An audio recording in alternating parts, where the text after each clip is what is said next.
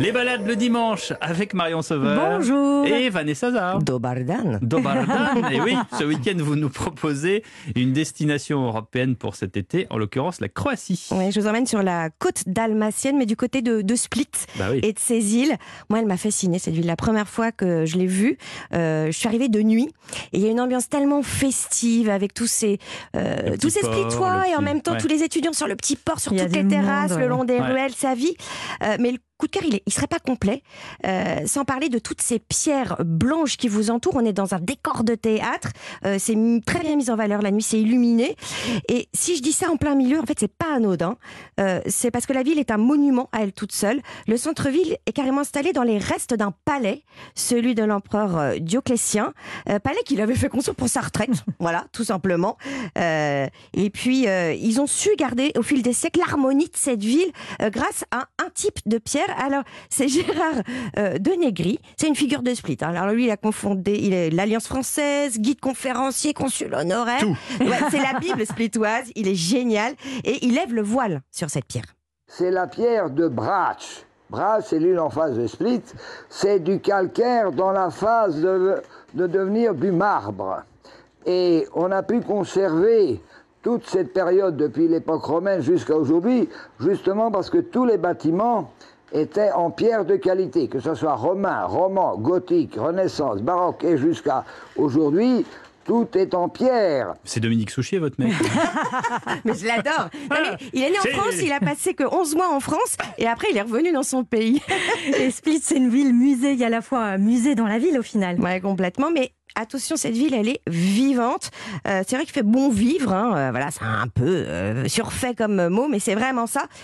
Mais il faut quand même pas oublier la page noire hein, de l'histoire avec les avec les Balkans, qui a été quand même assez dure. Et on part sur les îles maintenant. Alors forcément sur Brach, pour ses carrières de pierre entre autres. Gvar, qui est beaucoup plus ensoleillé.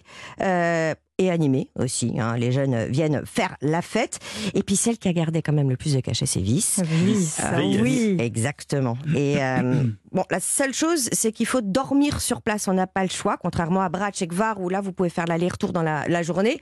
Alors, le top, c'est de louer un bateau avec skipper. Ah bah Non, non, Une attendez. Bentley aussi Euh, non, mais bien sûr, plus la limousine. Oui. Pourquoi pas Non, à plusieurs, c'est très raisonnable. Et d'ailleurs, c'est peut-être moins cher, parce que ça peut être très cher aussi sur place, euh, les locations. vous appelez raisonnable, mais... Mais non, non, on revient pour. euh, D'accord. voilà, si vous partez à 6, 150 euros par personne si vous êtes à 6 pour une semaine. Voilà. Vous allez pouvoir mouiller donc seul euh, dans des criques, vous allez pouvoir euh, plonger au réveil, pêcher des oursins. Et autre avantage, euh, faut le savoir, parce que comme on est dans un bras de mer de la Méditerranée, bah, c'est relativement calme. Il n'y a pas trop de vent l'été, contrairement euh, aux îles euh, grecques. Alors, côté hébergement, on va où? Alors, si vous passez qu'une nuit à Split, Airbnb. Ouais. Simple, ça sert à rien de mettre de l'argent là-dedans. Voilà. d'accord. Euh, Gvar, euh, il y a le Maslina Resort. Alors là, vous avez les pieds dans l'eau, c'est absolument. Ah non, pas du tout. Non. Non, non. C'est tout un complexe de petites maisons en petites pierres et qui descend en cascade sur l'eau. À Brach, il y a le petit hôtel de Bol. Alors lui qui est top pour la cuisine, la table d'hôte végétarienne. vous, Ah. vous pensez à vous moi. auriez adoré. voilà, et sur le plan sanitaire, je le dis, test PCR ou antigénique si vous n'avez pas été vacciné ou si vous avez Double vaccination. voilà, déjà eu le Covid, QR pas la peine. Voilà. Merci Vanessa. Du côté de notre table, qu'est-ce qu'on mange en Croatie, Marion? Eh bien, une cuisine extrêmement variée puisque la gastronomie euh, croate reflète les différentes influences qu'il y a eu dans ce pays au cours Mhm. des siècles, austro-hongroise, ottomane, méditerranéenne.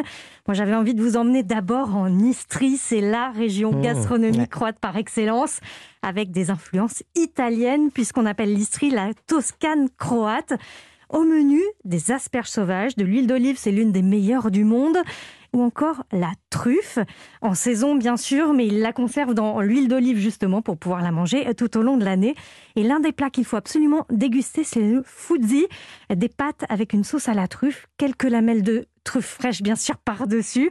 Et vous avez une adresse pour euh, déguster euh, ce, ce plat, c'est à Buzet, c'est un très joli village médiéval en hauteur. C'est le restaurant Stara Ostarija. Euh, On change de région? Et oui, on, va en Dalmatie, donc, Ah.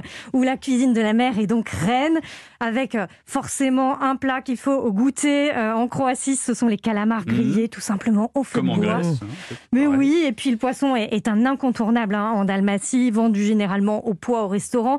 Il est tout simplement grillé.